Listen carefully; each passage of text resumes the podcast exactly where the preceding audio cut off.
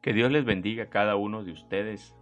Me alegra que una vez más estés escuchando estas reflexiones basadas en el libro del profeta Isaías y hoy corresponde el capítulo número 7, para lo cual te invito a que tú lo leas primeramente y después continúes eh, escuchando este audio donde meditaremos en lo que la palabra de Dios tiene para con nosotros.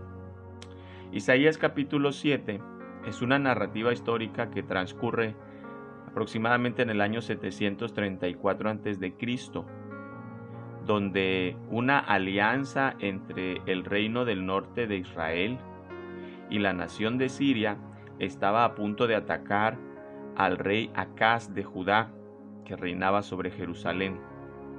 El terror cayó sobre el rey y sobre todo el pueblo. Ellos temían que eh, vinieran los enemigos y mataran mucha gente o los llevaran cautivos y el rey temía que pusieran fin a su reinado. Pero todavía no era el tiempo que Dios había determinado para esa disciplina hacia Judá. Hay que reconocer que nuestro Dios, el Señor, es soberano y que en medio de eventos aparentemente fortuitos, Él sigue teniendo el control de toda la historia y Él está cumpliendo sus propósitos eternos. Esa es otra cualidad tan grande y poderosa de nuestro Dios. Él es soberano, tiene en control todas las cosas. Aunque también hay que aclarar, Él no es el culpable de las decisiones personales de las personas, pero por encima de esas decisiones acertadas o equivocadas de muchos, Dios sigue cumpliendo sus propósitos eternos para la humanidad. Isaías lleva un mensaje al rey Acaz de parte del Señor y le dice, no temas, no temas por estos dos enemigos, ya que no lograrán sus propósitos. Y también invita al rey Acaz a pedirle señal a Dios, pero el rey Acaz se niega. De hecho, utiliza una falsa humildad diciendo, no tentaré a Jehová. La verdad es que no iba a ser una tentación a Jehová porque el mismo Señor le estaba diciendo, pídeme una prueba y yo te la daré de que yo destruiré o frenaré a esas dos naciones para que no te ataquen. Realmente lo que Dios quería que se hiciera era que dependiera del Señor. Pero el rey confiaría en los hombres tristemente y pediría ayuda a la nación asiria. Eso está eh, bien relatado en el segundo libro de Reyes en el capítulo 16, el verso 7 y subsiguientes. Y pedirle ayuda a la nación asiria le llevaría un resultado contraproducente porque él mostraría los tesoros y la nación de Asiria se llenaría, ¿verdad?, de esa, de esa avaricia y posteriormente atacaría al mismo rey Acaz. Hermanos, necesitamos aprender algo en este tiempo. Queridos, necesitamos comprender algo de nuestro Dios. Dios es soberano y tiene la historia bajo control.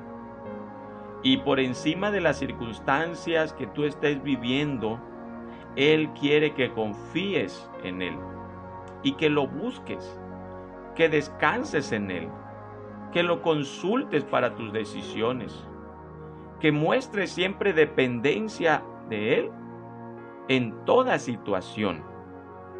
Tú puedes ver circunstancias que se levantan contra ti, problemas, dificultades, enfermedades, y tú te preocupas, tú te preguntas, ¿será el fin? ¿Será este el tiempo de que, vendrá amargura, que vendrá tristeza a mi vida?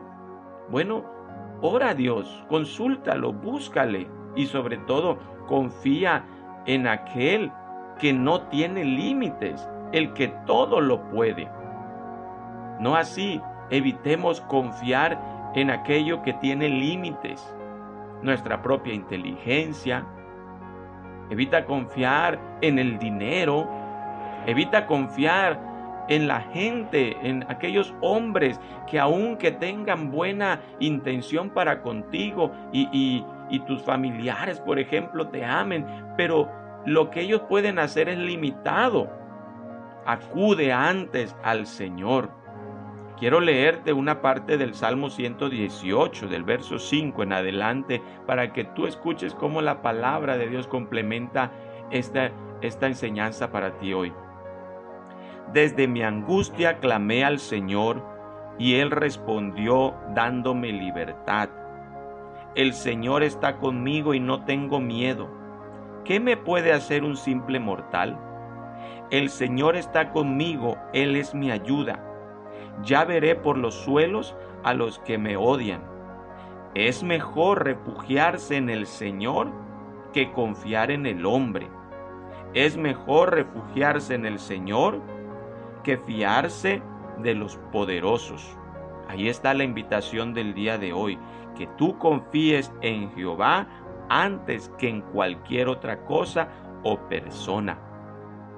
Termino dándote un dato interesante sobre la señal que de todas formas el profeta Isaías, Isaías le dio al rey Acaz. Se le conoce como la señal de la Virgen, que está ahí, ¿verdad? En el verso 14. He aquí que la Virgen concebirá y dará a luz un hijo y llamará su nombre Emanuel. Esta señal marcaba el tiempo del cumplimiento de esta profecía, es decir, cuando la nación de Siria y la nación del norte de Israel eh, vendrían a ser destruidas y frenar ese ataque contra Acaz o la amenaza contra Acaz. Algunos mencionan que esto se refería a que una joven mujer soltera de la casa de, de Acaz, de la familia de Acaz, se casaría y tendría un hijo. Es decir, que el cumplimiento del tiempo sería aproximadamente en tres años, uno para eh, el casamiento y, el proceso de embarazo, y dos para que el niño tuviera la edad para hablar tal cual se expresa en el verso 15, para escoger lo que le gusta, para expresar lo que le gusta. Entonces, a, partir de esta profecía, tres años más tarde aproximadamente, serían destruidos los dos reyes invasores. Por otro lado, esta misma palabra tiene un doble cumplimiento, ya que se refiere al nacimiento de Jesucristo, de la Virgen llamada María, que lo concibió de manera sobrenatural y fue llamado también Emanuel, Dios con nosotros. Qué hermoso cumplimiento futuro. Dios con nosotros. Eso ocurrió cuando Cristo vino a este mundo. Y recuerden que el propósito es dar su vida por ti, por mí, para salvarnos. Que Dios te bendiga en este día.